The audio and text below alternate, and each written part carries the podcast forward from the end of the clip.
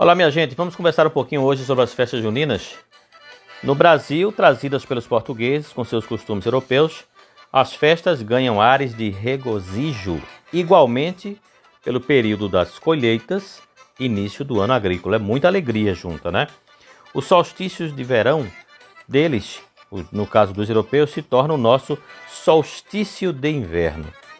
A isso somam-se aos poucos o sentido religioso introduzido pelo cristianismo, os costumes dos indígenas e os dos escravos africanos. Assim, as festas juninas constituem produto único e nacionalíssimo, resultado de toda essa mistura de influências. Capelinha de melão é de São João, é de cravo, é de rosa, é de manjericão. São João está dormindo, não me ouve não, acordai, acordai, acordai, João. Capelinha de melão é a música de domínio público. Um mês ou mais de festa para três santos. Não é brincadeira, né? Dizemos as festas no plural. Concentram-se em três dias dedicados a santos cristãos católicos. Antônio, 13, João, 24, o mais festejado de todos, né? o povo até chama de festas joaninas, e Pedro, dia 29.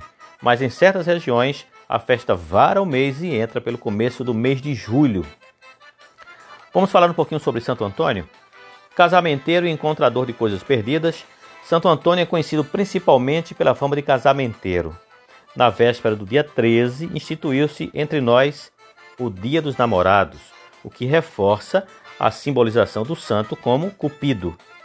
São comuns as simpatias feitas por fiéis em busca de um amor. Também se atribui a Santo Antônio a fama de encontrador de coisas perdidas, tarefa que divide com São Longuinho. Mas enquanto Longuinho ganha três pulinhos, Antônio sofre, viu? Sua imagem fica de cabeça para baixo até atender ao pedido. É também o santo da fartura. Todo 13 de junho, fiéis vão à igreja receber o pãozinho de Santo Antônio. Dispõe o pão bento e sagrado junto das comidas para não faltar nada em casa. Chamado às vezes de Antônio de Lisboa ou Antônio de Pádua, nasceu em Lisboa em 1195 e morreu em Pádua, na Itália, aos 35 anos. Português, o culto foi introduzido com força pela colonização. Eu pedi na oração ao querido São João que me desse matrimônio. São João disse que não, São João disse que não, isso é lá com Santo Antônio, isso é lá com Santo Antônio.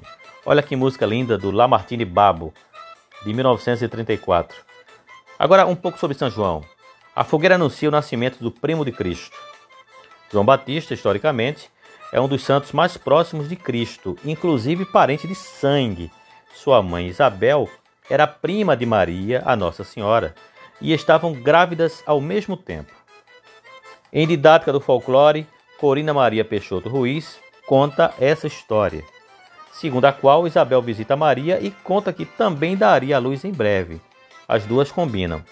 Isabel, assim que seu filho chegasse ao mundo, acenderia fogueira bem grande para que Maria ficasse sabendo e fosse visitar o recém-nascido. João pregava como Cristo e sempre reconheceu o primo como o Messias, divulgava sua vinda. Adultos, João batizou humildemente Jesus no Rio Jordão.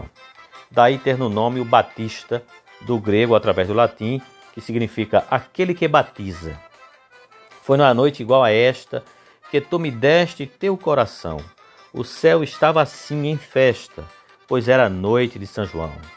Havia balões no ar, shot e baião no salão, e no terreiro seu olhar que incendiou meu coração. Olha para o céu. Música do Luiz Gonzaga e José Fernandes.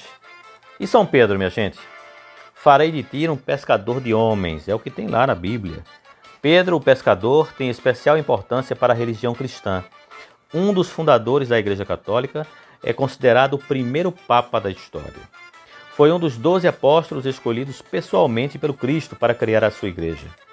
Segue-me e farei de ti um pescador de homens. É a famosa frase do Filho de Deus.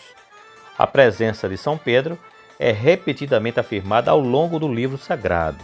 Segundo a história, morreu também crucificado, mas pediu para que o pusessem de ponta cabeça. Ele declarou-se indigno de morrer da mesma maneira que Jesus Cristo. Vibram nossas almas Gustavo Barroso escreve o seguinte: No nosso interior, essa comemoração assume aspectos maiores e muito mais interessantes. Ele recorda todo o nosso passado, essa festa, né? todo o nosso passado de costumes singelos e profundamente nacionais. Nela vibram todas as almas rudes dos nossos matutos, fala o escritor.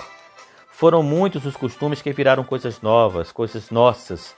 Como fazemos com tudo que nos aparece, pegamos as tradições e os rituais e os recheamos de novos sentidos relevantes à nossa realidade.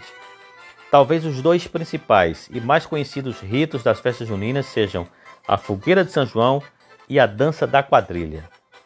O balão vai subindo, vem caindo a garoa, o céu é tão lindo e a noite é tão boa.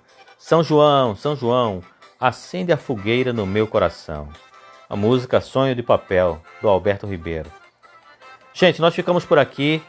Para vocês conhecerem um pouco mais dessa história, visitem lá o blog maniadehistory.com e nos acompanhem nas redes sociais. Nós temos um canal no YouTube. Vá lá, se inscreva e apoie este projeto. Um forte abraço e até o próximo encontro, se Deus quiser.